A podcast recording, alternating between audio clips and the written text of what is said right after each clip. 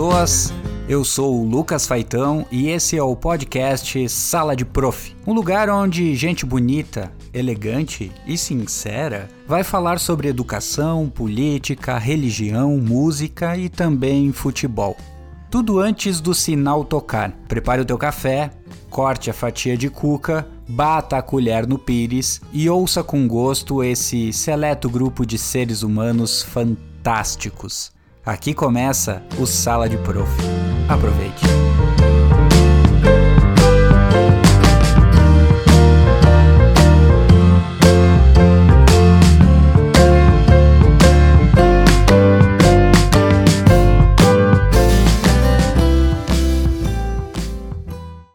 Sejam bem-vindos ao nosso Sala de Prof de hoje.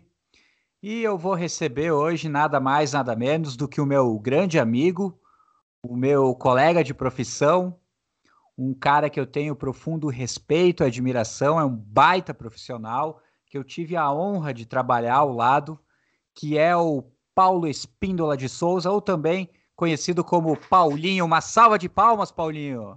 Aê! Pô, é uma honra, Lucas, é uma honra. A honra é minha e eu quero te dizer que o sentimento é totalmente recíproco, né? Foi um, um prazer o tempo que a gente trabalhou junto. Eu tenho certeza que a gente vai trabalhar junto mais muitas vezes ainda nessa vida. Mas é, é uma honra estar conversando contigo aqui. Olha, o convite foi é, muito prazeroso mesmo. Poxa vida, que, que coisa boa, cara. Eu que me sinto honrado aqui.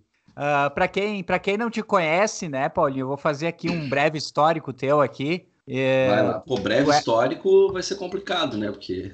Não, breve histórico, pô. Já, tu, tu, é, tu é novo. Já tem, tem uma. Tem, um, tem... tem uma bagagem nessas costas aqui, né? Essa barba branca que eu tenho aqui não é defeito genético, é velhice mesmo, né? tamo junto, tamo junto. Então, olha aí.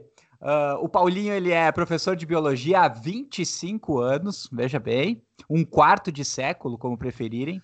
É isso aí. Uh, ele já trabalhou em grandes pré-vestibulares do sul do país, como o Mauá, o Unificado, o Positivo, o Objetivo, o Energia, o Ângulo, o Método e também o Fleming. Atualmente, o Paulinho ele é professor do grupo universitário lá de Porto Alegre, onde leciona no colégio e também na sede do Centro Histórico.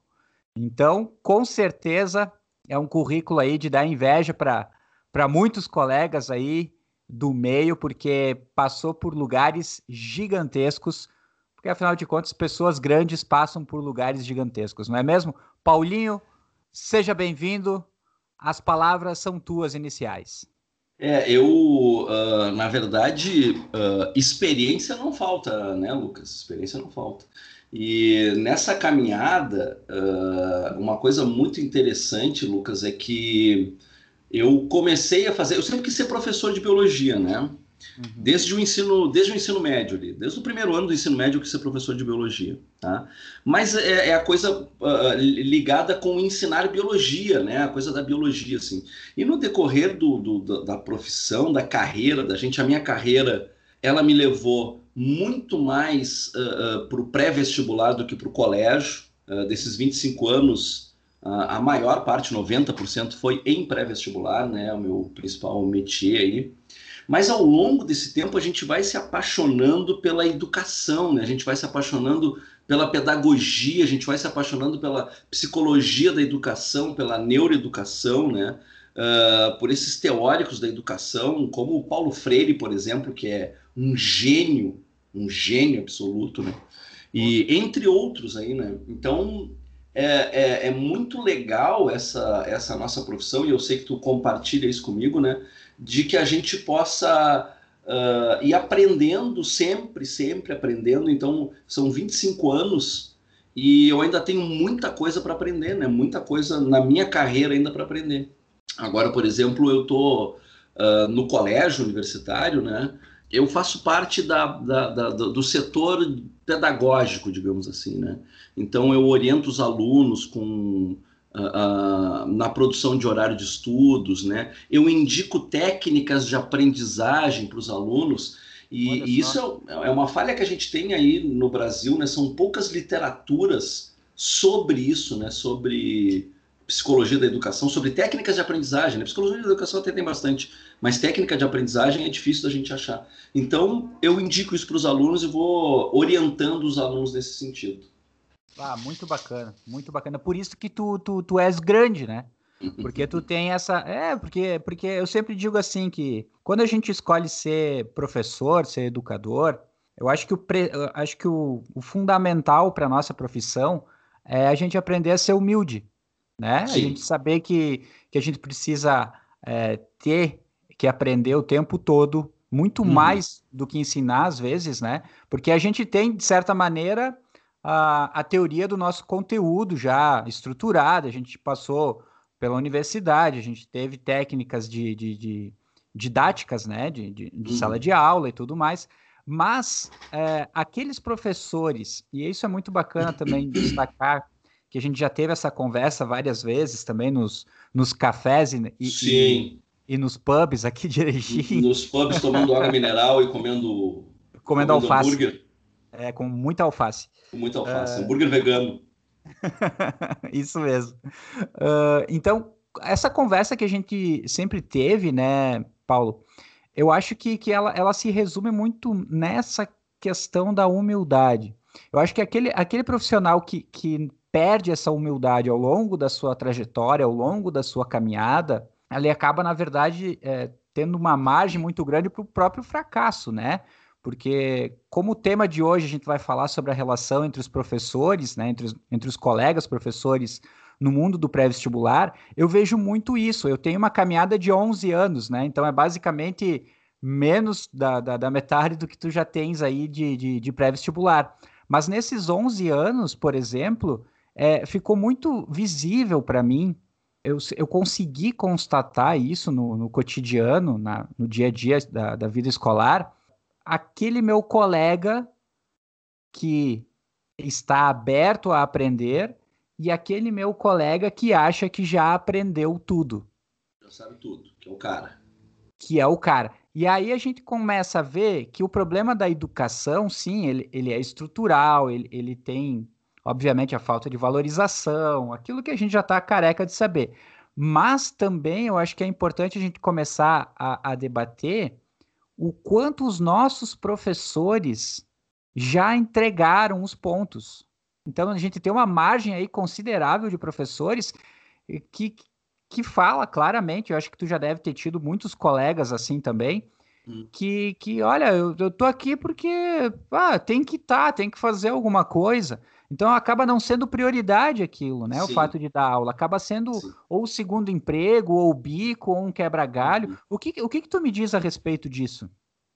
É, na verdade, Lucas, uh, essa pessoa é uma pessoa muito infeliz, né? Porque para dar aula, tu tem que estar tá apaixonado por aquele negócio. Senão, aquilo vai ser o teu inferno absoluto. Hum. Tem que ter muita paixão para dar aula, entendeu? Porque são muitas adversidades, né? É... Primeiro, o... tu sai da faculdade ali e lá na faculdade, pô, até Claro, tem um pouco de culpa nossa, que a gente tem lá aquelas cadeiras de didática que a gente acaba não aproveitando muito, né? E, e psicologia da educação tu só vai dar um, um, valor depois que tu sai da, da faculdade, né? E tem as adversidades de ser professor no Brasil, né?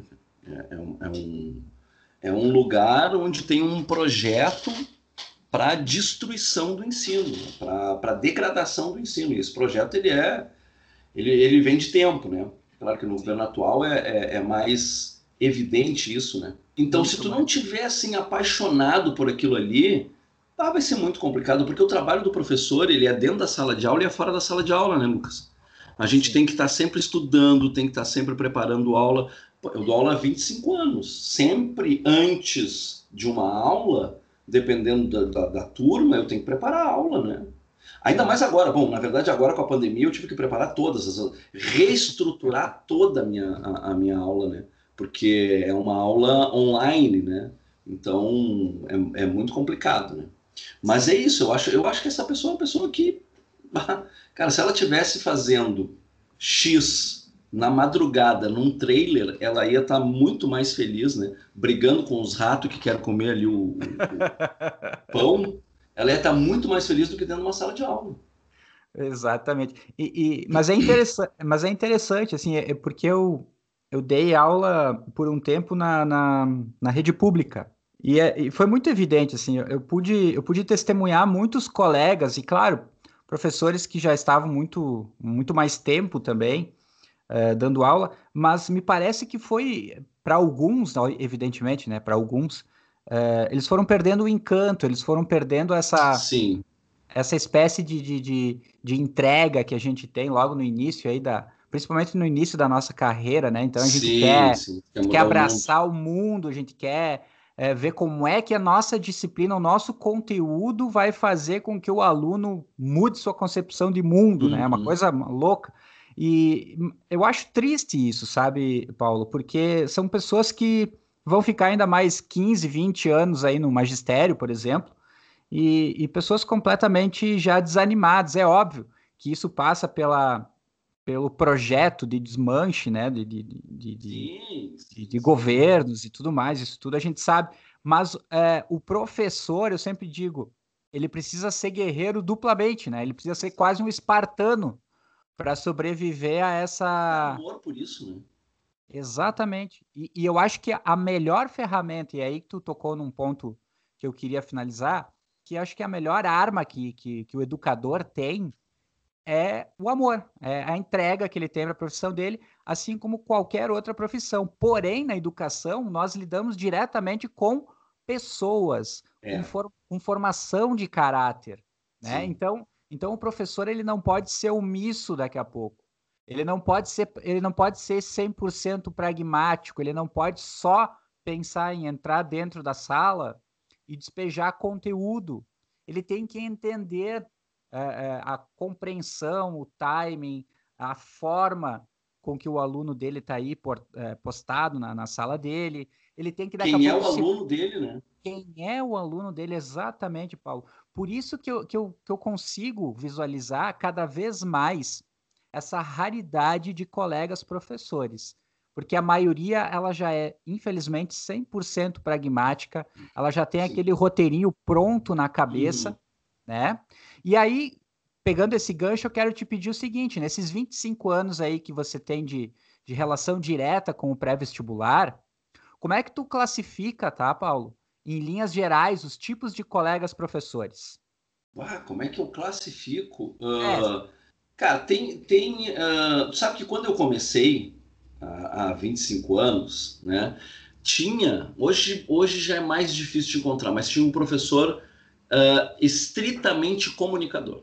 Ele, ele não sabia lufas do conteúdo, né? Mas se comunicava muito bem. Então, como os, o, as turmas eram turmas de 100 alunos, 150 alunos, 200 alunos, eu tinha uma turma no Mauá de a época que o Mauá alugava o cinema São João, acho que tinha 350 alunos naquela turma.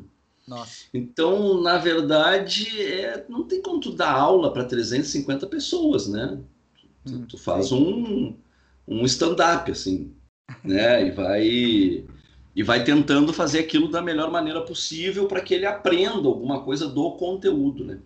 Então tinha muito, tinha esse professor que era estritamente comunicador. Ele não tinha ligação com a educação, ele não tinha nenhum conhecimento de pedagogia ou de, de psicologia da educação. Uhum. Tinha algum conhecimento do conteúdo que ele ministrava a aula, mas tinha uma habilidade inata da comunicação, se comunicava muito bem. Tinha um domínio sobre aquele, aquele público, né? aquela plateia ali que são 300 é. pessoas, 200 pessoas. Então, eu acho, eu acho que a classificação é, é, é essa. uma delas é o, o, professor estritamente comunicador. Né? Tem o professor que é, é um bom comunicador e, e, e também é um cara que conhece o conteúdo medianamente, né? E aí dá conta do recado. Não é muito estudioso, né?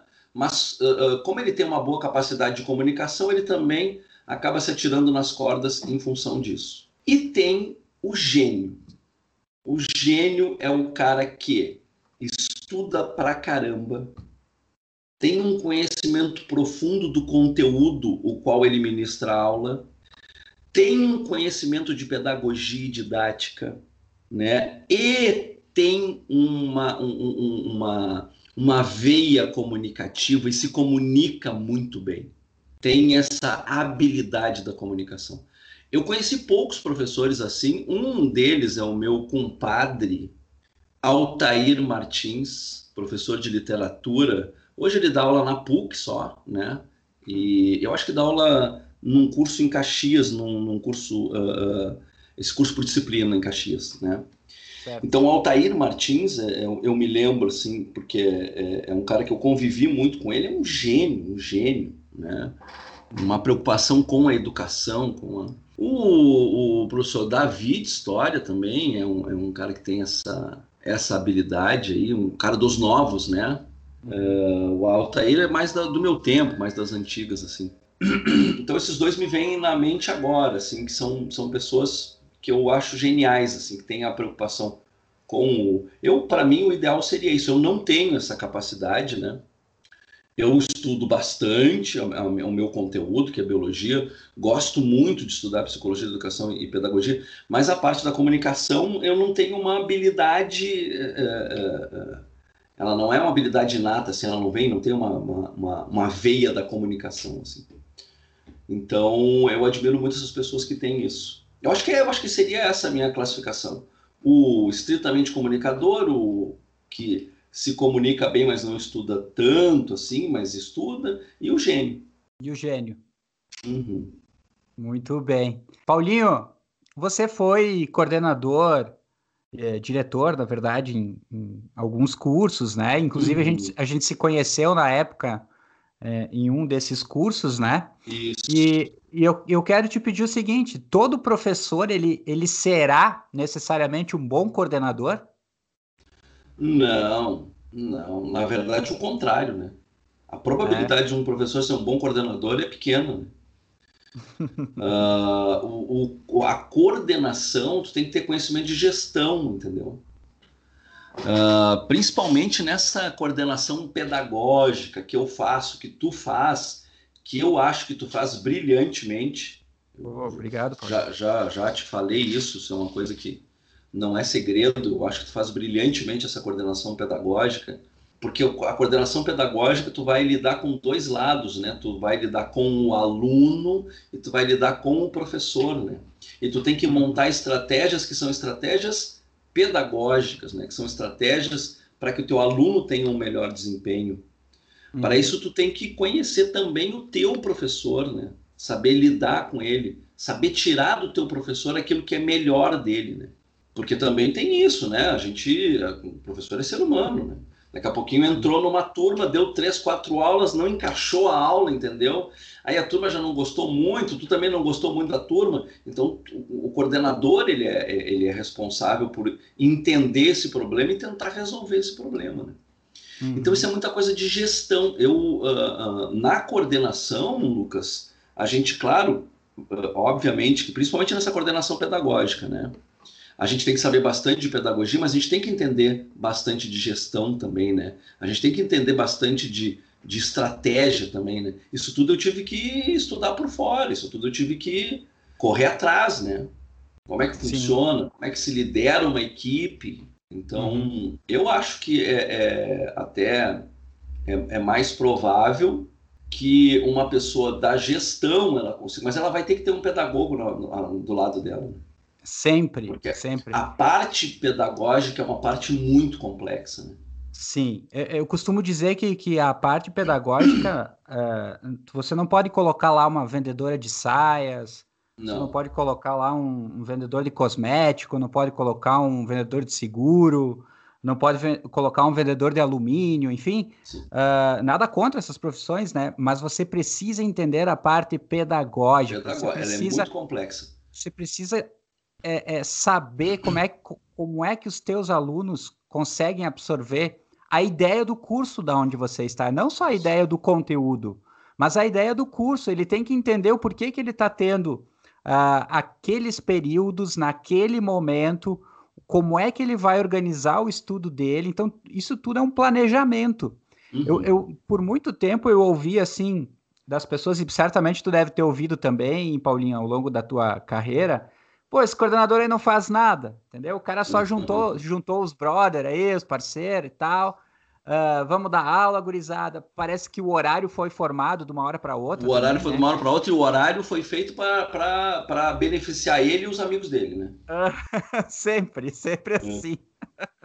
aqui em Erechim, quando nos dois cursos que eu, que eu, que eu tive aqui, Uh, os piores horários, óbvio, evidentemente, eram o pior os meus. Né? horário né? é do. Se o coordenador é bom, o pior horário é o dele.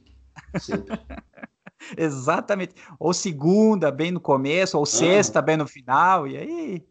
E aí vai. Sem contar os furos que tu vai ter que tapar, né? Então, com alguns Sim. problemas que acontecem e tal. E eu queria dizer, Paulinho, que, que hum. no ano passado, ano de 2019, antes dessa loucura dessa pandemia, Uh, eu acho que foi o, o, melhor ano que eu tive em pré-vestibular, porque é, ao teu lado a gente conseguiu montar uma, uma equipe de professores que realmente entendeu a ideia Sim.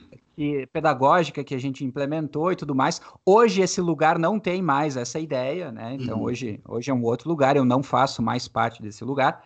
Uhum. Mas é, foi um ano muito bacana, assim, porque eu acho que todo mundo andou é, num caminho no mesmo sentido, a gente Sim. conseguiu se entender. A maioria dos nossos professores eram aí de Porto Alegre, né? Então, Erechim a Porto Alegre é uma distância aí de 365 quilômetros.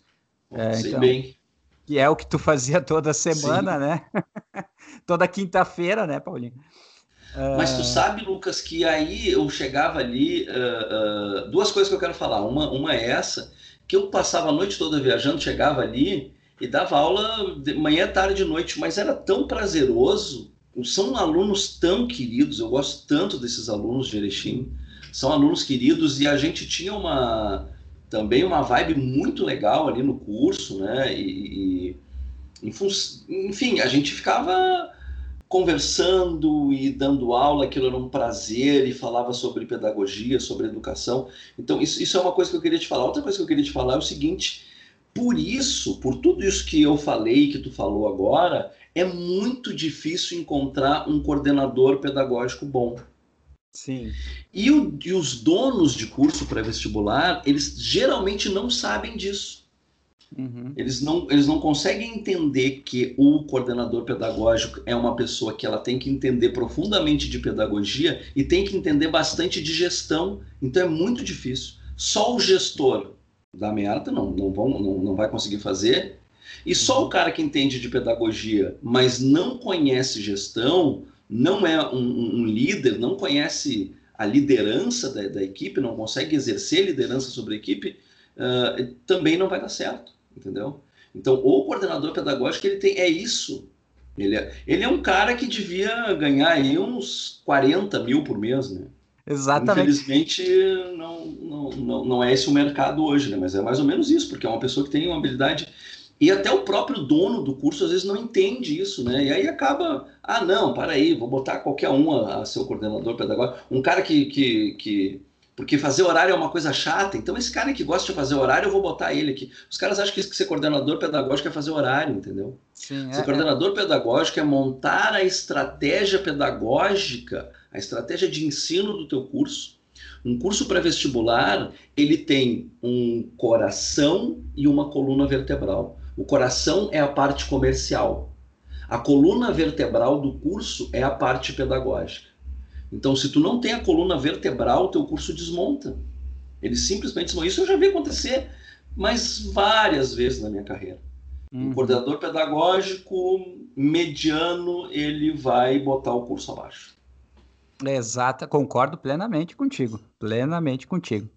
E, e, me diz uma coisa, Paulinho, como é que tu vê a, a principal diferença aí entre os cursos pré-vestibulares aí da década de 90 e agora? Ah, isso é uma coisa, Lucas, bom, eu, eu posso dizer porque eu vivi a década de 90 e agora, né?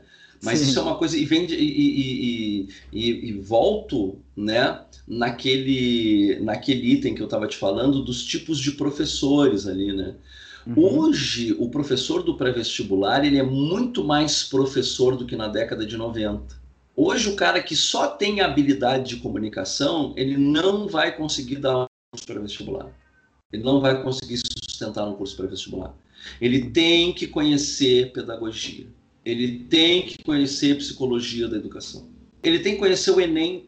Hoje em dia tem professor, é, são poucos, né? Mas ainda tem professor que não gosta de Enem, que não sabe, não entende o Enem. Dá aula só para URGS ou só para a CAF, enfim, né? depende do, do, do lugar onde ele está. Ele não sabe o que, que é competência, ele não sabe o que, que é uma habilidade, ele não entende isso, né? Então, uh, ainda tem isso, mas é, é, é, menos agora. Então, essa, a diferença que eu vejo, Lucas, para responder mais objetivamente a tua pergunta, é essa. O professor de hoje, ele é muito mais professor, muito mais técnico, né, muito mais preocupado entende muito mais de pedagogia e psicologia da educação do que o professor da década de 90. E diz para nós aí, Paulinho, qual foi a tua pior experiência como funcionário de pré-vestibular? Pior experiência? Deixa eu pensar aqui. Cara, a pior experiência é quando tu te dá mal em sala de aula, né? Teve uma. Um, Daquelas barrigadas. É, teve uma, uma época, isso foi no Mauá, né?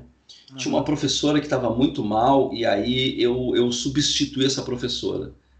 Estava uh, entrando no Mauá, dava uns plantões ali, né? E ela dava aula em todas as turmas. E aí, de uma hora para outra, eu tive que dar aula em todas as turmas. Uhum. E não dava tempo de estudar. Eu estava começando a minha carreira, né? Uhum. E numa dessas turmas aí, cara, não teve jeito. Né? Não teve. Sabe quando tu entra na aula e os alunos te olham assim, culpa absolutamente minha por não ter. Eu devia ter dito assim: essa quantidade de períodos eu não consigo pegar, porque eu não vou ter tempo de estudar, minha aula não vai ter qualidade.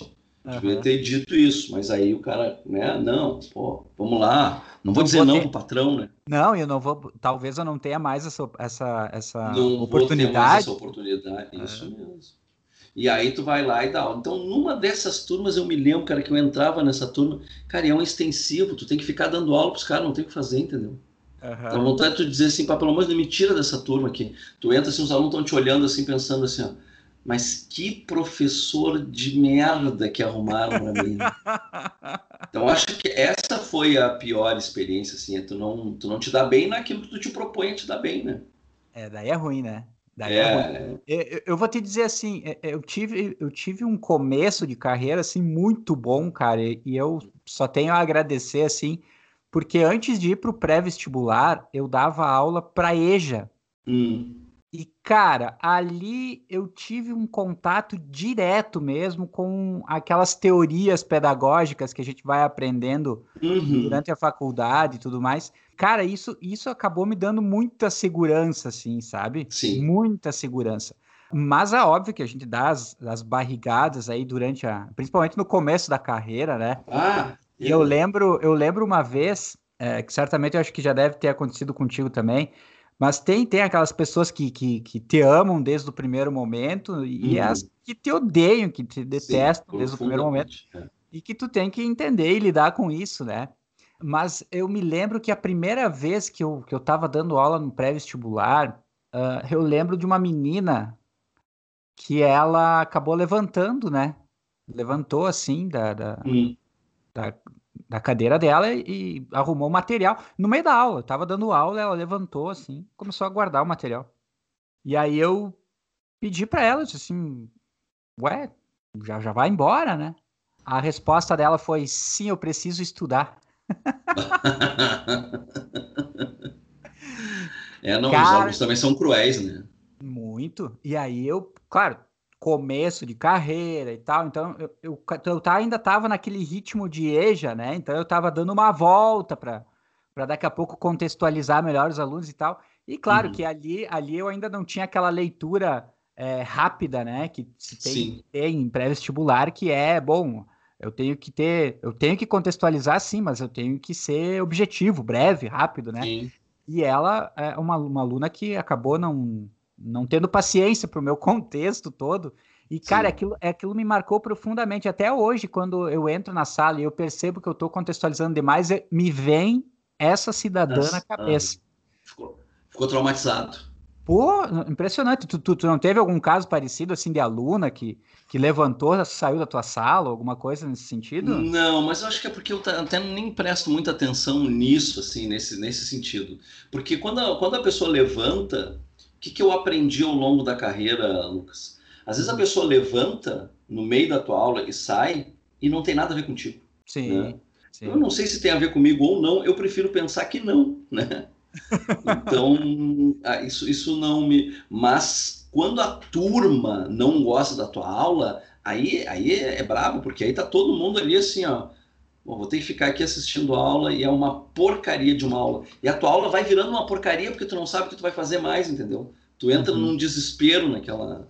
Tu não tem como voltar, voltar no tempo e começar tudo de novo, né? Então, isso sim, sim, isso, mas agora, não, o aluno que sai no meio da aula não, não, não me preocupo muito, assim, não, eu, eu, porque isso, eu não, não, não sei que, por que ele está saindo, se é por, causa, por minha causa ou por outra, eu também não pergunto e aí fica por, por isso mesmo. É que nem a minha nutricionista, minha nutricionista, ela me deu um, um, uma dieta, e sim. na dieta dela não tinha absolutamente nada sobre álcool. Opa! Que eu tinha que parar de tomar álcool, né? não podia tomar vinho ou cerveja.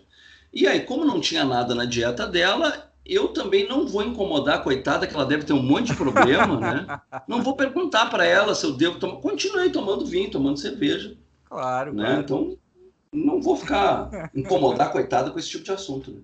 É, é, é, como lei, né? Se não está escrito, tá valendo. Está né? escrito lá, não falou nada, né? não tinha nenhuma observação, então tá bom. tá certo, Paulinho.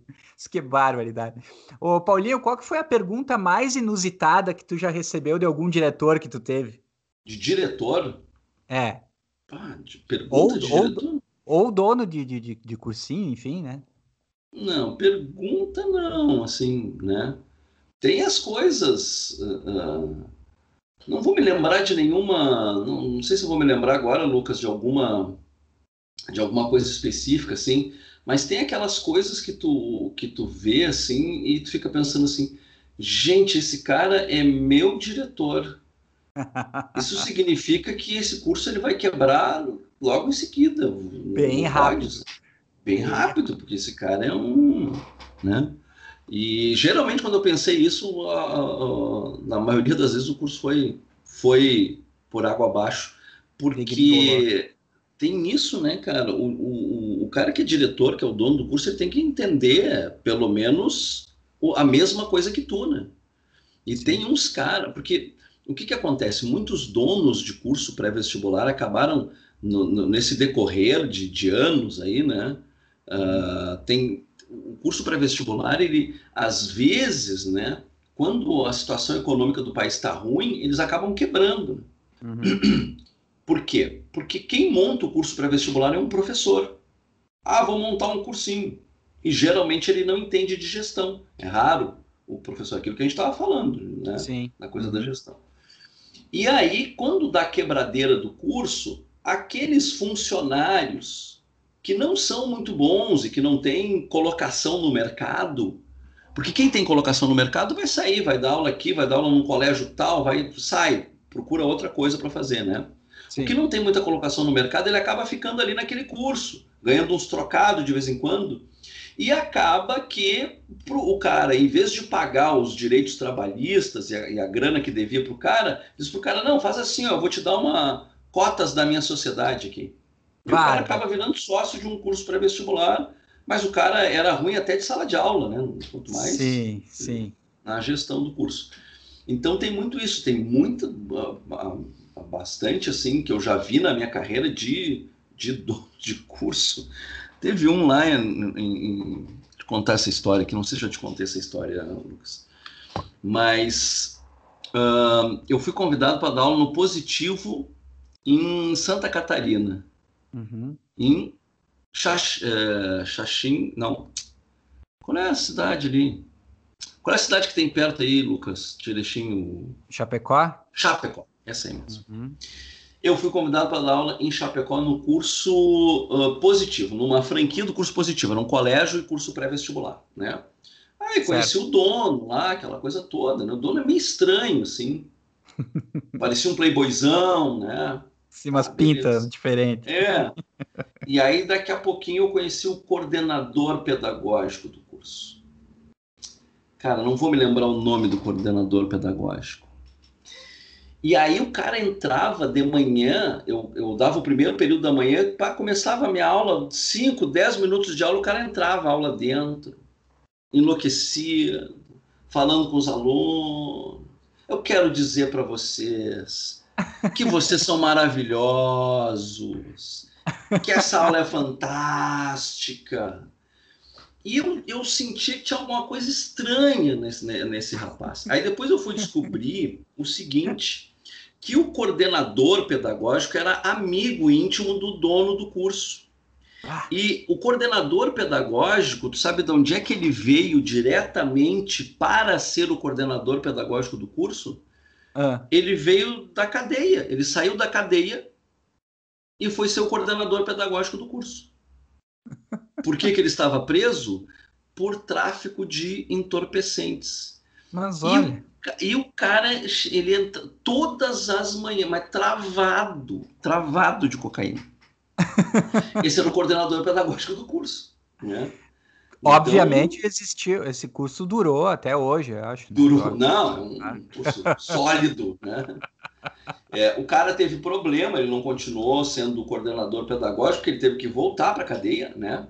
Hum. Mas foi uma carreira brilhante de coordenador pedagógico do, é, é, cara, é essas coisas que eu não consigo. Não, não consigo é admitir. Coisa... Tu falou um negócio que, que, que realmente, assim, cara, tu quer começar a perceber que um curso tá em queda livre é quando tu percebe que o dono do curso começa a ofertar percentual de lucro do curso com, com os professores. Ali, ali, rapaz, assim, ó, se eu pudesse dar uma dica para as pessoas que estão nos ouvindo agora, no momento que chegar uma proposta dessas a você, meu, meu querido colega, procure outra Faça. coisa. Procure outra é. coisa.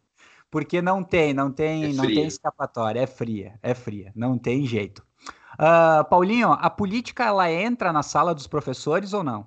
Na sala dos professores, sim, sim. Tem que entrar, né? Uhum. Tem que entrar. O professor que não tem, porque o que, que é, ó, quem é que vai falar de política? Quem é que vai se interessar por política? Quem, quem é ser humano no planeta Terra? A Sim. política é uma coisa que é, do, que é inerente ao ser humano, entendeu?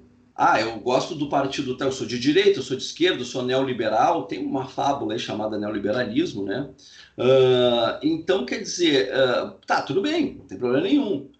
Mas tu tem que ter pensamento crítico. O professor tem que ter pensamento crítico. Então, se tu tem pensamento crítico, é, esse assunto ele vai surgir na sala dos professores. Até mesmo porque na sala dos professores é, tem uma variedade. Tem cara que é tem cara que é de esquerda, tem cara que é direita, que é de direita, né? Tem cara que acredita nessa fábula chamada neoliberalismo, né? Deve acreditar também em Coelho da Páscoa e Papai Noel. E então uh, esses assuntos eles eles são do cotidiano da pessoa. Né? Isso não tem como, como evitar, que nem futebol também, né? E tu já, tu, tu já se indispôs com um colega por causa disso? Cara, eu, eu nunca me indispus com um colega nenhum por causa disso. Alguns colegas já se indispuseram comigo por causa disso, né? mas eu nunca. eu nunca. Eu, se o cara tem lá a opinião dele, pode ter, né? Mas não, não. Ah, claro, se o cara tem uma, Aí não é uma questão de política, né? É uma questão de, é uma questão uh, uh, comportamental até, né?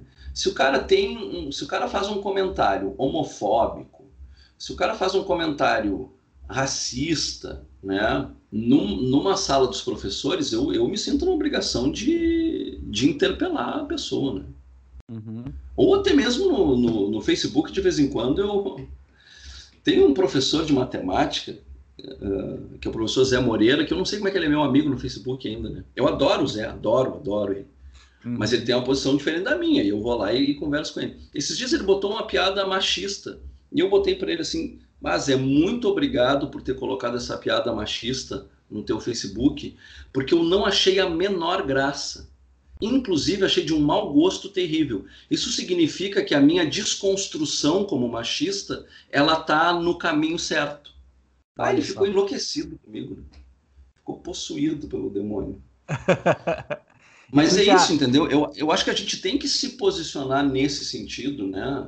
Uh, porque é um absurdo em pleno século XXI as pessoas uh, julgarem alguém pela sua orientação sexual, pelo, pela, bom, pela cor da pele, então é um troço que eu nunca consegui claro, entender claro. na vida, mas a gente tem esse, esse racismo que ele é, ele é normativo, né? Tu, tu convive com ele e tu acaba então, na verdade, o que, que, eu, que eu.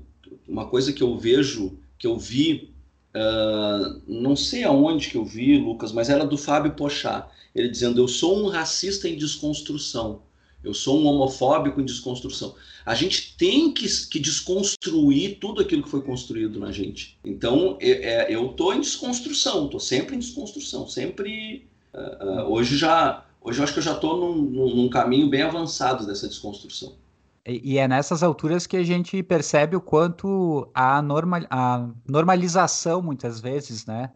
dessa cultura machista, dessa cultura homofóbica, enfim, Sim. que é o que, que estrutura a nossa sociedade aí, né? Então, tu vai, tu vai jogar uma bola aí numa os teus amigos, tu já só ali tu já tá ouvindo absurdos é. e absurdos e absurdos, Sim. né? Então, Sim. e ao mesmo tempo é o cara que daqui a pouco dentro de uma sala de aula, e é isso que eu quero é, levantar ah. contigo, o cara vai jogar bola contigo, o cara fala um monte de, de M, né? O cara fala um monte uhum. de porcaria lá.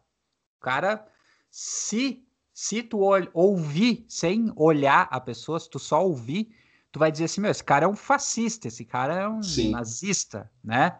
E aí depois, incrivelmente, o cara dentro da sala de aula faz um discurso bonitinho, né? bonito, um, um discurso para unir as minorias, aquela coisa toda. Uhum. Então, ou seja, professor hipócrita, tu consegue diagnosticar rápido ou não? Ah, sim, com certeza. Com certeza. Professor hipócrita é, é, é fácil de reconhecê-lo. Né? É fácil de reconhecê-lo. Ele está. Porque a gente convive muito, né, Lucas? O cara, a gente vai se ver, assim, em algum momento tu vai. E aí daqui a pouquinho tu vai passar o dia todo com o cara. Tu vai ver o cara de manhã, de tarde, de noite, uma hora ele vai escorregar. Uhum. Uma hora ele vai deixar escorregar ali a, a, a, o machismo dele, a homofobia dele, o racismo. O caráter, né? O caráter, caráter vai se mostrando. Exato. Vai se mostrando. Ele vai se mostrando. Ninguém Algum... consegue ficar com a máscara por um tempo. Algum colega já tentou te puxar o tapete ou não, Paulo? Sim, década de 90 isso aí era o, normal, né? Tinha professor, eu, eu me lembro uh, que tinha um professor de biologia lá do, do, do Unificado, uhum. que o uhum. cara entrava na aula e perguntava o que, que eu tinha dado. O que o Paulinho deu? Ah, Paulinho deu isso, deu aquilo, daquele outro. Tá, e aí ele falou de você, para vocês isso aqui, que é um assunto que tu nunca fala, entendeu? Sim. Que não vai cair na prova ou porque é intensivo, e aí uh, tu, uh, uh, a equipe de professores escolheu: olha, esse assunto aqui a gente vai ter que deixar de lado, senão a gente não vai terminar o conteúdo. Aí o cara lá ia dar: não, mas não pode, não acredito que o Paulinho não deu isso para vocês. Tá. Não, para aí que eu vou falar isso aqui para vocês, isso aqui cai certo na prova. Tá, não sei daí... onde ele estava com a cabeça. Mas isso é uma então, canalice. Coisas né? assim, né? Não, a canalice desse nível. Desse nível. Não, daqui a pouco os alunos vão, vão passam a te odiar e tu nem sabe por quê, né? Tu passa por incompetente Sim. sem saber por quê. Sem saber por quê. A minha sorte é que esse professor era meio ruinzinho, então né, os alunos não. Não levavam muito até a ficou, sério. Ficou, é, ficou ruim para ele até. Mas professor e, e, e, professor louco, né? Tu já deu aula com professor louco? Se eu já Sou dei louco, aula. O que eu digo é professor, professor psicopata. Sim. Professor que tem problema de psicopatia. Sim, sim. Cara, eu, eu tenho um, um, grande amigo meu que dá aula lá em, em Santo Ângelo, o Manuel, e hum. ele, cara, ele tem umas histórias extraordinárias de um professor aí de Porto Alegre que, que foi que ele contratou, que ele recebeu indicação do pessoal aí e acabou contratando o cara. Bom, o resumo da ópera, o cara, o cara conseguiu roubar um carro de um aluno até. Ah, então eu sei quem é o professor. Ah, é. Sim, tu sabe, sim. É. Claro que tu sabe. Mas tu imagina a loucura, cara, de tu ter um colega Não. ter o que rouba, o que, enfim, né, que, que, que, tem algo, outros problemas aí, como tu, tu mencionou aí em questão de Chapecó, né? Aquela vez tem, cara, uh, cara, tinha um professor de química, uh, não sei se dá para falar o nome do cara aqui, mas é, vamos deixar um professor melhor. de química. É, melhor. E aí o cara tava, foi dar aula no Mauá, né? E ele era, pô, acho que era de Santo Ângelo até o cara. Não sei se não era de Santo Ângelo esse professor. E aí ele ia dar aula no Mauá. E aí eu morava ali perto do Mauá e eu ofereci para ele, não, cara, quando tu vier para cá não precisa ficar no hotel, né? Fica aqui em casa, pô, de boa, é um apartamento grande aí, imagina. Uhum. Uh, e o cara chegava às 5 horas da manhã, né? E aí eu acordava ali, né? E, enquanto ele chegou e tudo, pá, e ele ficava conversando. E aí a história do cara é a seguinte: ele. Tu sabe quem é a Regina Lima, né? Da TV. É, claro. Então, ele dizia que ele tinha um caso secreto com a Regina Lima. ah, é? Porque eu acho que ela é da mesma cidade que ele, uma coisa assim. E aí Olha. ele chegava às 5 horas da manhã e queria me contar os casos dele com a Regina Lima. Olha e aí daqui a pouco ele dizia assim, mas Paulinho, tu, tu, tu não tá muito feliz? Eu não sei por que tu não tá muito feliz. Eu dizia, cara, são 6 horas da manhã. Quem é que fica feliz às 6 horas da manhã, meu Deus do céu? E ele, e ele, era agitado, agitado, agitado, uma coisa terrível. E tinha um outro professor de, de, de biologia, que trabalhava no Mauá também, que hum. ele dizia que ele era uh, neurocirurgião. Neurocirurgião. Ele era neurocirurgião, mas ele preferia dar aula de biologia, né? Que era claro, coisa muito mais, melhor. Mais muito legal, melhor. assim, né? E os alunos acreditavam. Né? E tinha um outro professor que também dizia que era cirurgião. E às vezes, professor, esse é do unificado. E às vezes ele chegava correndo na sala de aula atrasado. Bah, gente, desculpa eu me atrasar aqui. É que eu tive uma cirurgia, estava fazendo uma cirurgia agora de manhã e aí acabei me atrasando, né?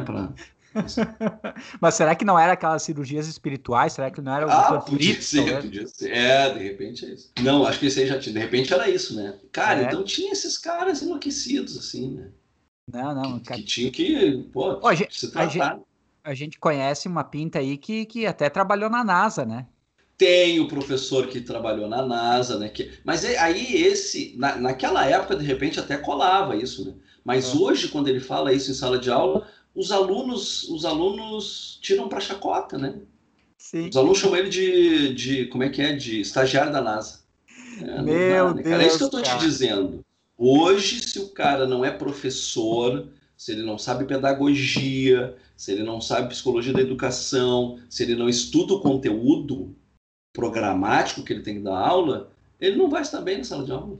É, essa, essa tua deixa aí estava me levando justamente para uma pergunta é, nesse sentido aí, que o que, que tu acha que um aluno espera do professor no pré-vestibular?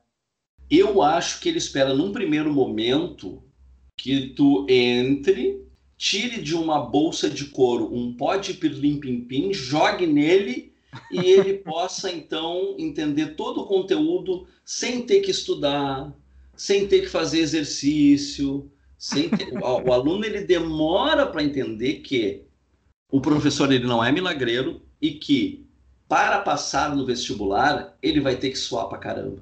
Ele vai ter que ter calo nos dedos. Não tem outra maneira. Ele vai ter que deixar de assistir o seriado da Netflix é, é, do, da maneira que ele assiste, né? Não é? Sim, é, claro. Isso é uma outra coisa muito importante, tá? O aluno tem que ter o horário de lazer. Tem o contrário também, né? O aluno é aquele que vai fazer medicina e que estuda 15 horas por dia.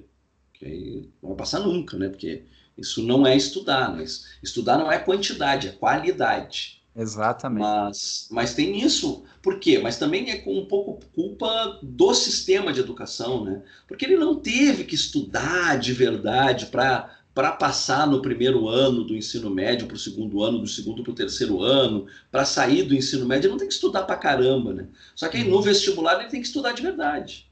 Exato. E aí o aluno acaba se perdendo um pouco. Então acho que o aluno, ele, num primeiro momento, ele espera isso. Quando ele vê que isso não existe, aí ele espera aquele cara que vai auxiliá-lo tecnicamente, que vai dar o caminho pedagógico para ele, que vai orientar ele o que que ele tem que fazer para ele poder aprender determinado conteúdo, que uhum. seja didático. né? Que, que o professor que consiga uh, uh, transformar um conteúdo casca grossa num conteúdo palatável. Uhum, uhum. Tu sabe que tem uma coisa que, que, que me irrita, de certa forma. Muita coisa me irrita, né? Mas, uh, de certa forma, quando eu me deparava nos lugares que eu, que, eu, que eu dei aula no estado, por exemplo, e muitas redes privadas também é assim, tá? Eu só tô, tô falando do estado porque uhum. Era lá que eu, que eu fui também. Mas é, era incrível que, que tu tinha colegas assim, vamos supor lá o professor de química, né? Então o professor de química ele, ele dizia assim nas reuniões: Não, eu preparo os meus alunos para o Enem. Pô, ótimo, excelente, uhum. maravilhoso. Só que o que, que era o preparar os alunos para o Enem? Ele aplicava questões do Enem de química para os alunos. É. Né? Então, então, na verdade, ele o adestrava aluno... os alunos. Exato. O, o, tu entende que, tipo assim, o aluno ele vai chegar na hora da prova e ele não vai conseguir fazer a prova, ele não vai conseguir entender como funciona a prova. Porque uhum. ele estava fazendo exercícios repetidos que não vão cair de novo na, na, prova. prova. É. Né? Exatamente. Então eu, eu percebo muito isso, e isso é uma coisa que me irrita muito, porque se criou uma certa competição aí entre o professor é, do ensino médio com o professor do pré-vestibular. Não sei se tu já reparou isso também, uhum. Então, então, na verdade, assim, o professor lá da escola, ele vê o professor do pré-vestibular é, como uma espécie de, ah, o cara lá é arrogante, o cara não precisa é, ficar fazendo prova, o cara não precisa ficar fazendo uhum. plano de, aula, o cara não precisa é, ter prazo para entregar as notas, o cara não precisa fazer isso, fazer aquilo, papapá, papapá, porque esse cara ainda tem aquela mentalidade que tu falou do professor lá da década de 90, né, que era o uhum. 100% comunicativo. Sim. Uh, e ao mesmo tempo, é, tem muitos colegas, né, da parte do pré-vestibular, do mundo do pré-vestibular, que enxergam com um certo tom de arrogância os colegas do ensino médio, uhum. né? E, e aí eu fico, eu fico louco porque, assim, é, o professor por si só, eu acho que ele tem que ser cada vez menos vaidoso. Voltamos à questão, à questão lá do início da, da questão da humildade. Claro. É, só que isso não acontece, cara. Por que é que nós temos essa dificuldade entre colegas, professores, de lidar com o ego? É bem complicado isso. É bem complicado. E no pré-vestibular isso parece ser mais acentuado, né, Lucas? Uhum. Parece que uh, a gente tem assim, não sei exatamente porquê, né? Eu acho que se criou essa, essa mística de que o professor, isso é uma coisa, sempre que eu contrato um professor novo, assim, que o cara está começando, eu digo para ele, cara, primeira coisa, professor de pré-vestibular não tem que ser engraçado. Ele, não, ele, precisa ser professor, ele precisa ser entender de pedagogia, de didática, estudar pra caramba, se comunicar bem com o aluno. Não tem que ser engraçado. Não conta piada, não precisa contar piada. Tá? Porque o que acontece? Às vezes o cara acha que todo professor de cursinho tem que ser engraçado. Aí ele começa a contar umas piadas sem graça. Ele não tem graça, ele não é engraçado. Entendeu? Sim, sim ele está forçando uma situação daqui a Aí pouco. Ele está forçando uma situação. Exatamente. Então, tem, eu não sei por que, que ficou esse, esse estigma de que o cara tem que ser, né? uh, engraçado, tem que fazer um meio que um teatro, né, na coisa. Não, o cara tem que dar aula, tem que dar aula. Vai estudar técnica de aprendizagem, vai estudar pedagogia, vai estudar psicologia da educação e, e para dar aula, né? Não é o stand-up que tu está fazendo. Exato. Que nem com esse negócio agora, Lucas, de, de, de, da gente dar aula online, né? Estava numa reunião de professores e um professor defendendo a seguinte teoria, que a gente tinha que estudar mais a coisa do como se posicionar na câmera, né? É, a, coisa da luz, porque a gente está dando aula na frente de uma câmera e não sei o que tem, e de repente até contratar uma consultoria de Nossa. pessoas que entendem de TV e de não sei o que tem. E, cara, a, a, gente, não é esse o nosso mercado. Não é televisão, não é cinema, é aula. A câmera é só uma ferramenta. Eu hoje, em vez de usar o quadro branco com canetinha, eu uso uma lousa digital e uma mesa uh, uh, digitalizadora. Mas é como se fosse o meu quadro, entendeu? Uhum. É, é, a, a, a, o professor, ele vai... Claro, esse é um professor só com essa ideia maluca, né? Mas a, a, a gente tem que pensar na aula, né? Não se tu, se tu, tu vai fazer um teatro. Claro, se é da tua se é da tua característica, entendeu?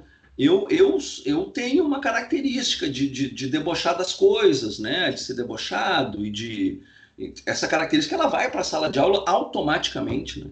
Claro. Mas eu não fico pensando assim, para esse conteúdo, qual é a piada que eu posso fazer sobre esse conteúdo? É o livrinho aqui de piada na banca e tal. Do... Isso, exatamente, é. né? Então, se tu tem essa veia, se tu tem essa veia mais teatral, claro, usa isso. Usa, claro, claro, claro que sim. Mas não, não, não, não, não tem necessidade. Se tu não é assim, não tem necessidade. É, né? é, é, a necessidade de que, a gente encontra de, de, de, ser aceito. Eu acho que o professor ele tem esse problema, sabe? E, e, é claro que nós aqui, o nome do nosso programa aqui já é Sala de Prof. Então aqui a gente está uhum. Do nosso meio, né? Então, sim, sim. Se, se, se, talvez nós fôssemos médicos, a gente estaria falando do, sei lá, de cirurgia, sei lá, o bloco cirúrgico, sei lá, alguma coisa nesse sentido. Então a gente só está falando daquilo que a gente convive. E eu percebo. Se fôssemos assim... médicos ginecologistas, não estaríamos fazendo esse programa. Exatamente. Muito obrigado, Paulinho. Mas o que eu vejo assim, o professor, cara, ele tem uma necessidade de ser aceito que me assusta, que Sim. me assusta. Quando eu falo professor, eu estou falando no geral. E, e, talvez, Lucas, ele tenha procurado esse métier do pré-vestibular em função disso, né? Exato. Paulinho, nas escolas onde eu lecionei, quando chegava aquele período que os alunos escolhem o conselheiro da turma, cara, era uma espécie de, de mini campanha política dentro da escola, tu tá entendendo? Uhum. Uh, os professores fazendo lobby, era uma, era uma coisa maluca. E aí, sempre quem ganhava, daqui a pouco, o, ah, o conselheiro do terceiro ano do médio. Cara, esse cara estava condenado a passar o resto do ano levando pedrada dos, do, dos próprios colegas, entendeu? Dos colegas. Uhum. Então é, é uma, não, coisa, é, é, é uma coisa maluca, é uma coisa maluca. É. Eu, eu na, na, primeira turma que eu, que eu dei aula para ensino médio foi para um terceiro ano. E eu já fui conselheiro daquela turma. Sim. E, e foi um ano muito bacana para mim e tal, e, e, e, até porque a diferença de idade ela não era muito grande, né? Então eu tinha 20 e poucos, os alunos tinham 17, então a, a idade né, era quase a mesma. Uh, mas eu notava que cada reunião de professor sempre tinha lá um, uma provocaçãozinha do colega, um mal-estar criado, entendeu? Uhum. E aí, desde que eu me conheço por gente, assim, enquanto era mais novo, obviamente, né? Que, que sempre se tinha essa, essa barreira criada pela própria instituição ou pelo próprio, pelos próprios colegas de que ah, você tá, não pode ser muito íntimo do aluno, você não pode ficar conversando hum. com o aluno, você não pode ficar é, é, trocando uma ideia e tal, porque ele tem que te ver como professor, tu é, tu é, muito novo, tu não vai ter respeito. Então, quer dizer, a gente quer mudar a educação, uhum. mas ainda com uma mentalidade do século XX. Sim, sim. Né? Gente, é complicado isso. O professor, ele precisa ser um ser sociável, ele precisa conversar, ele precisa saber ouvir o aluno. Uhum. E, e, isso que eu percebo, assim, que tem uma, uma dificuldade muito grande, assim, é, no meio que a gente vive da educação. E aí, claro Como é que... tu vai saber a dificuldade do teu aluno se tu, se tu não fala com ele? Não, né? exato. Na verdade, o, o, ideal seria se a gente pudesse dar uma aula para cada aluno, mas não, não, não existe isso, né? Exato, exatamente. Cara, eu, eu já tive experiências fantásticas, assim, de, de resgatar alunos em situações diversas, em reconstruir, daqui a pouco, trazer o aluno para uma para o caminho dele, entendeu? Estava perdido aí com outras situações de droga, de violência e, e enfim, e, e, e, conseguir fazer um trabalho com que ele sentisse sentido na educação, onde a educação pudesse ser útil para esse aluno, Uh, eu já fui em boca, né, de, de fumo uhum. buscar aluno, eu já paguei dívida de aluno. Então, quer dizer, é, é isso que a gente, a gente faz na nossa profissão. Não é, se é, se não se é, não se é professor impunemente. Sim. Hum. Não se é. Para mim, assim, o cara que é professor e não tá nem aí pro aluno, o cara não é professor. É. concordo plenamente contigo. Ele é no máximo um palestrante. É. Um cara que dirige um monólogo. Porque, até mesmo porque como é que tu vai uh, entender a dificuldade do aluno, né? Porque tu está dando um, um, determinado conteúdo ali e, e, tu acha que o aluno, bah, que o aluno tem dificuldade. E aí tu passa um pouquinho mais, uh, tenta ser mais didático naquela parte que tu acha que o aluno tem dificuldade. Mas na verdade ele tinha dificuldade em outra parte, que tu uhum. passou correndo, entendeu? Uhum. Como é que tu vai saber disso? Então, conversando com os alunos é que tu sabe, é que tu vê, ah, então a dificuldade está aqui, ah, então tá. E aí tu vai construindo a tua aula também. Isso, isso é uma coisa do professor também. A tua aula, ela tá sempre em construção, né? Ela nunca tá pronta. Nunca, nunca, nunca. Tu, tu, tu, tu, tu tem uma linha, né? Sim, e, sim. E, e ao menos eu, é, é, eu, quando preparo minhas aulas, eu sempre tenho o plano A e o plano B. Sim. né? Então é o plano A, plano B. Tipo, se der o A, beleza, vamos lá, vamos tocar assim. Agora, se eu começar a perceber que não, o A não tá dando certo, eu já tenho que conseguir mergulhar no B. Só que quando é que a gente tem esse tipo de, de noção? Com a experiência, que só a Sim. sala de aula vai dando para nós. Né?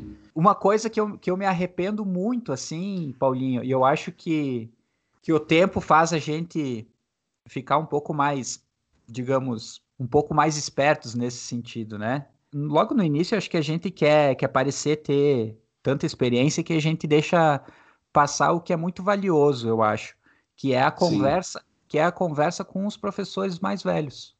Ah, sim, sim, isso é importante, muito importante. Mas aquela conversa do tipo, a gente chamava antigamente com, com, com giz, hoje é tudo com canetão, né? Mas é, é aquela sim. conversa com cheiro de giz. Ou seja, é tu trocar uma ideia com o cara que, que ao entrar dentro da sala de aula, ele já sabe quem é o aluno que tá bem, quem é o aluno que tá mal, quem é o aluno que dormiu, quem é o aluno que não dormiu, o cara que virou, que chegou virado. É, é esse tipo de experiência eu, eu, eu sinto que falta. Porque nós, nós, nós, estamos tendo aqui uma. Se tu falou antes dessa geração que, que daqui a pouco era extremamente comunicativa e tal, mas, é, mas era uma geração bem perceptiva, né? Ele Sim. conseguia fazer a leitura do aluno. Sim. E, e hoje eu, eu, percebo que, que a nova leva, a nova safra aí de, de colegas professores, às vezes peca muito nisso. São muito técnicos, ah. mas é, é, tem um nível de sociabilidade horrível. Sim, sim. Sim, concordo contigo. E, e, aí tu tem, aí tem duas coisas aí que eu, que eu vejo, uh, Lucas. Uma delas é, primeiro, o, o, professor novo, né? Ele também tem que estar, tá, ele tem que chegar no cara, ele tem que, ele vai encontrar um cara mais velho que vai dar as dicas para ele. Ele tem que fazer essa, essa análise, né? Escutar, fazer o filtro dele, né? Isso é uma coisa. A segunda coisa é a liderança naquele, naquele, naquele curso. Quem é, o, quem é o, o, o, coordenador pedagógico naquele curso? Ou quem são os coordenadores de cadeira naquele curso? Isso também é muito importante. Porque se, o, se a, a, a, a diretriz do curso é trabalhar em equipe, eu, eu sou um cara que quando eu estou coordenando, eu presto muita atenção nisso. E digo sempre para os meus professores.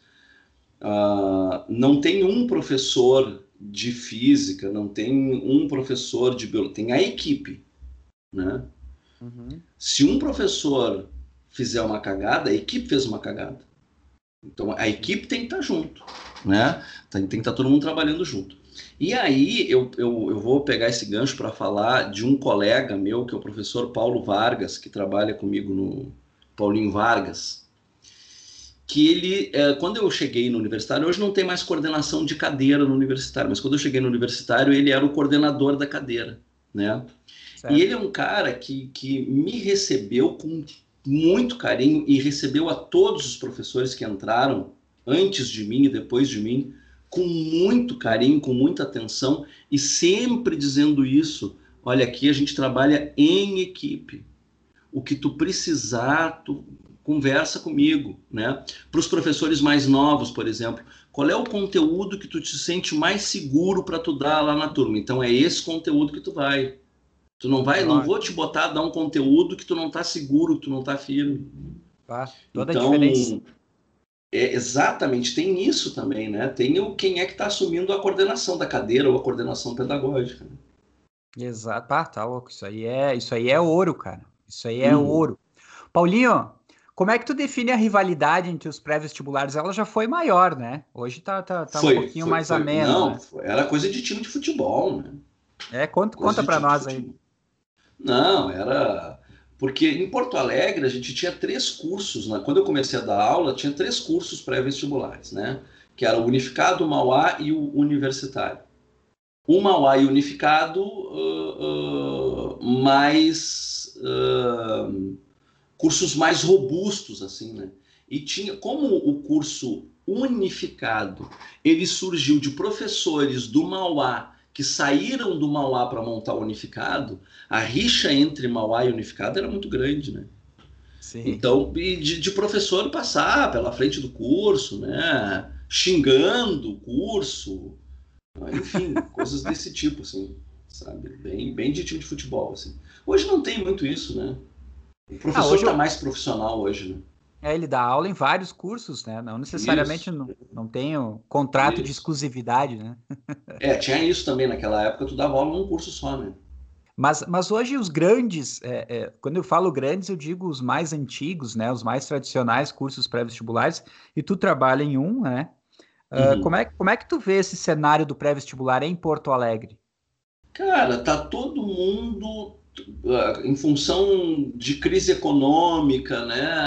a crise econômica de antes da pandemia, a crise econômica que se agravou na pandemia, né? a gente tem um, um governo batendo cabeça que não sabe o que fazer, eh, tanto na área de saúde quanto na área de economia, né? Uh, agora os caras acharam uma solução fantástica que é vender o SUS, né? Sim, espetáculo. Uh, vai, é, espetáculo. Vai transformar o Brasil numa superpotência. Então tem isso, está todo mundo batendo cabeça. Então, uh, essa questão toda econômica, né, que eu não sei quando é que isso vai, vai melhorar, está fazendo com que cada curso esteja preocupado com a sua sobrevivência, muito menos preocupado com o seu concorrente e muito mais preocupado com a sua sobrevivência. Como é que ele vai fazer para sobreviver? Porque principalmente na pandemia, né, muitos alunos uh, cancelaram o curso e tudo. Então hoje e, e não tem mudou muito, né? A, a, da, dessa época que eu te falei que a gente tinha três cursos pré-vestibular, a gente tem mais de 20 em Porto Alegre, né? Uhum.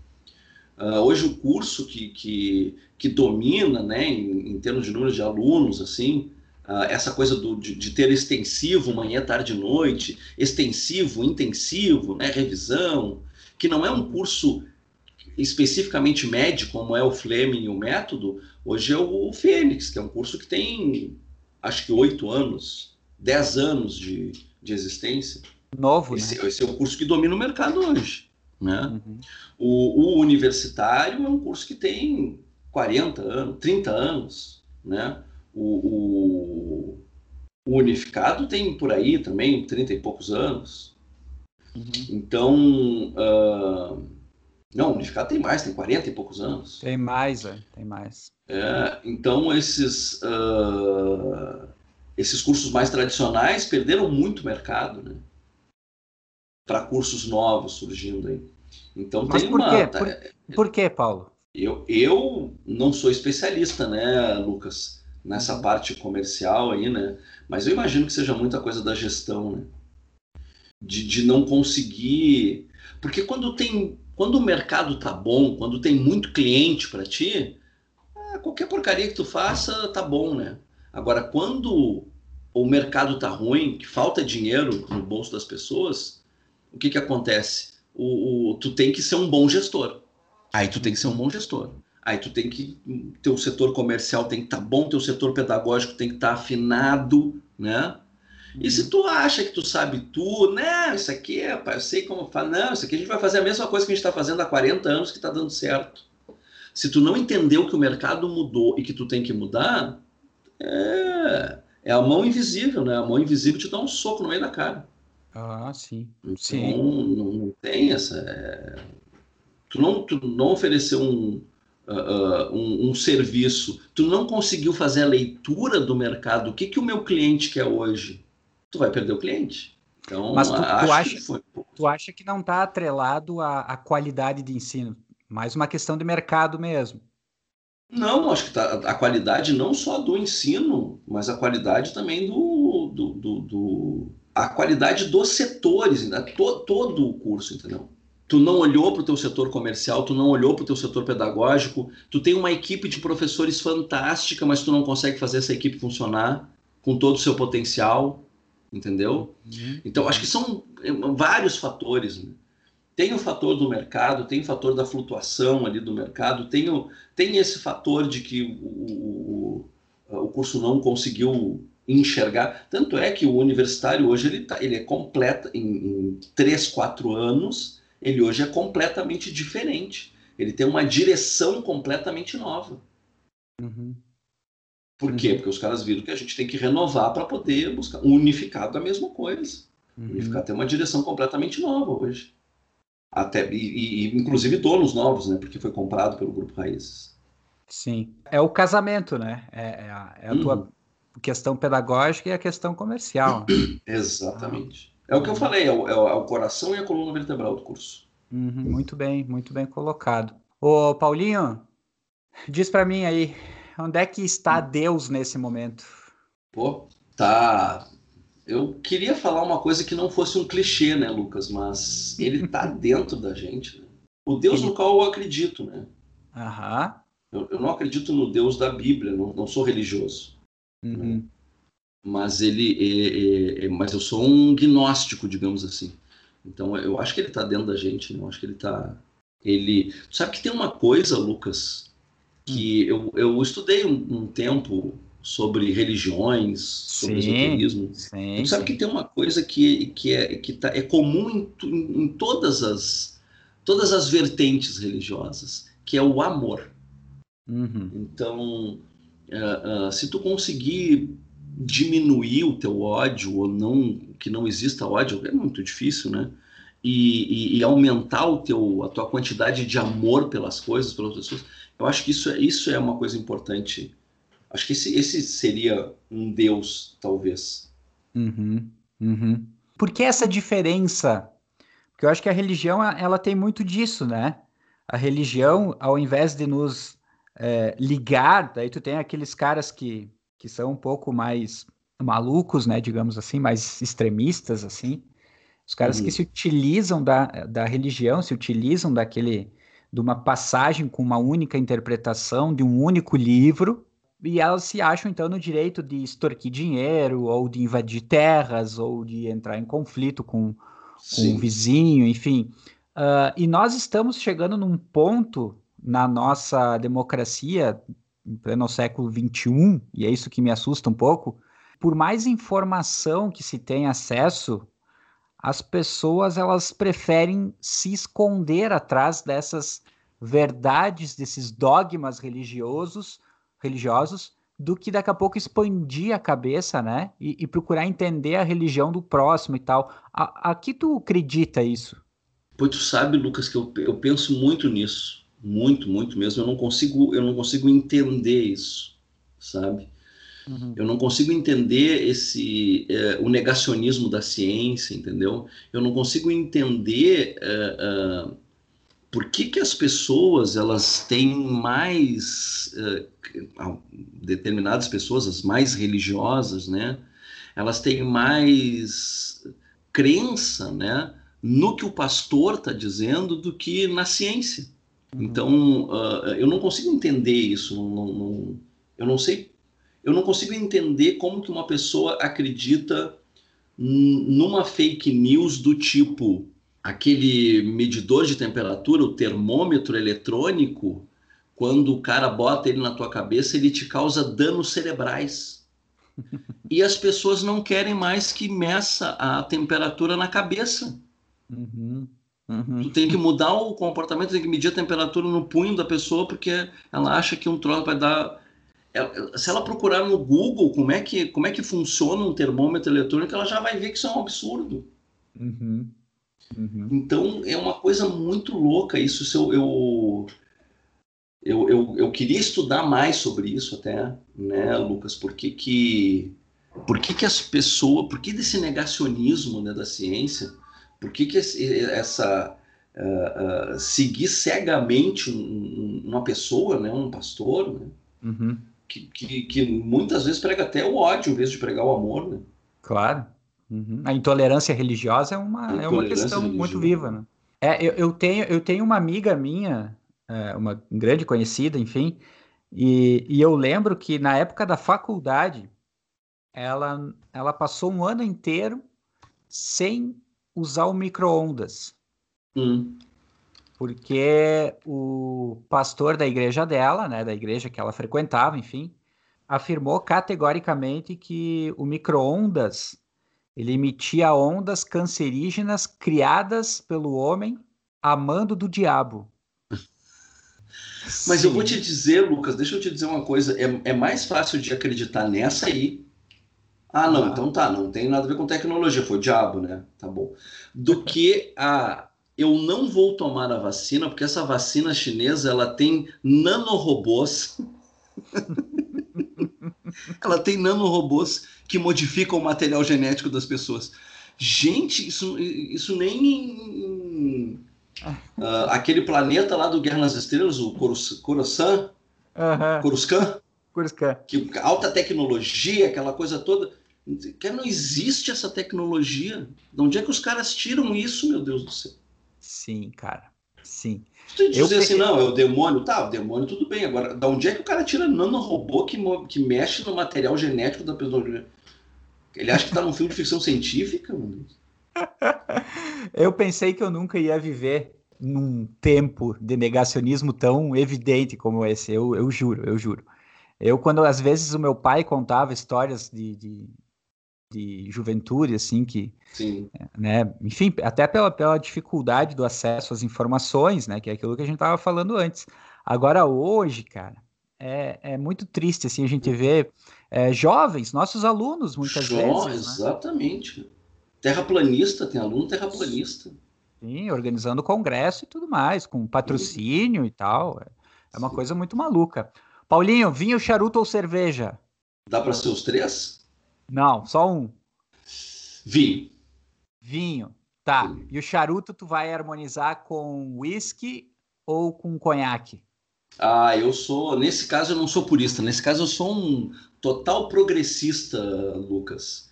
Eu harmonizo com uísque, eu harmonizo com vinho, eu já eu harmonizo com conhaque. Com água. Já, só com água ainda não, né? Não. Mas com, com cachaça, eu vou testando assim, né? É, Essas... qual, que é, qual que é o melhor barril para cachaça? Qual a melhor madeira? Ah, não, não provei todas ainda, né, Lucas? Mas eu vou para esse caminho aqui. Te lembra uma que a gente comprou lá? Que, que madeira era aquela? IP. Era IP ou era embuia? O que a gente comprou foi IP. Foi. IP, IP. Tava uhum. muito boa aquela. Muito boa, muito boa. Bah, eu, eu, eu particularmente é a minha predileta, assim, IP. Sim. IP tem, tem seu valor. É. Pô, que saudade de trocar uma ideia contigo aí da, Pô, da do mundo da, da digo, culinária. Digo mesmo. Paulinho, tua mensagem final aqui sobre educação, sobre saúde, sobre o que tu quiser falar, cara. Tu tem aí três minutos para falar. Cara, minha mensagem final primeiro é dizer que foi uma honra, né, Lucas? Tu, tu pode me convidar para fazer esse tipo de programa quantas vezes tu quiser. Foi uma honra, foi um papo muito gostoso, um papo bah, fluiu muito bem. Adorei, amei fazer esse, esse programa contigo. E, e, e a minha mensagem para a educação é luta, né, gente? Vamos lutar que um dia, quem sabe, a gente consiga mostrar para a população, né, que educação é a única coisa que vai, educação de qualidade, né, é a única coisa que vai uh, uh, transformar o Brasil num, num, num, país economicamente estável, né, num país que tem segurança pública de verdade, que tem saúde pública de verdade, né, é educação. Vamos, vamos lutar. Vamos lutar. Quero encerrar com a tua frase, que o tempo passa rápido quando a gente se diverte. O tempo passa rápido quando a gente se diverte, né? Cara, se tem, se tem uma se tem uma coisa muito boa, se tem um, um legado que, que o mundo do pré-vestibular me deixou foram justamente essas amizades como a tua. Ah, sim, isso é Eu acho que, que desde, desde 2018 a gente tem um, um estreitamento na nossa, na nossa relação, enfim, né? E eu sou muito grato, cara, por ter convivido contigo esse tempo. Também sou de acordo de que em breve nós vamos é, desenvolver muitos trabalhos juntos ainda. Certamente. Cara, e dizer que aqui em Erechim é longe, mas tu tem um amigo que tu pode contar a qualquer momento, né? Certamente uma hora boas... eu vou ir. Exato, não, tá, tá demorando já. Uhum. certo, Paulinho? Obrigado Heitor. pela atenção, cara. É sempre uma, uma grande experiência e um grande prazer poder te ouvir sobre qualquer assunto. E tu é um cara muito bom. Isso que eu nem fiz as questões aqui de frustrações de sociedade, hein? Senão daria só, daria só um programa de, de uma Sim, hora e meia, mais ou menos. Já, já tá aí o próximo. Tá aí a próxima pauta, eu me comprometo em fazer. um abraço para ti, cara. Tudo de bom e muito obrigado. Feito, abração, tchau, tchau.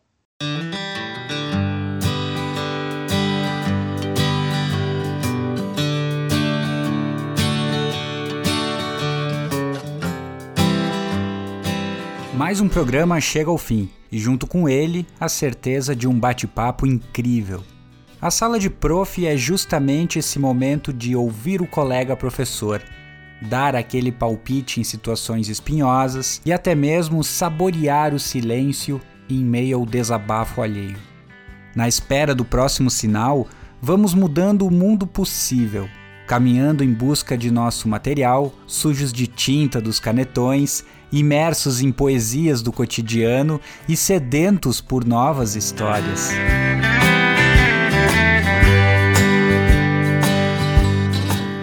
Eu sou o Lucas Faitão e esse foi mais um Sala de Prof.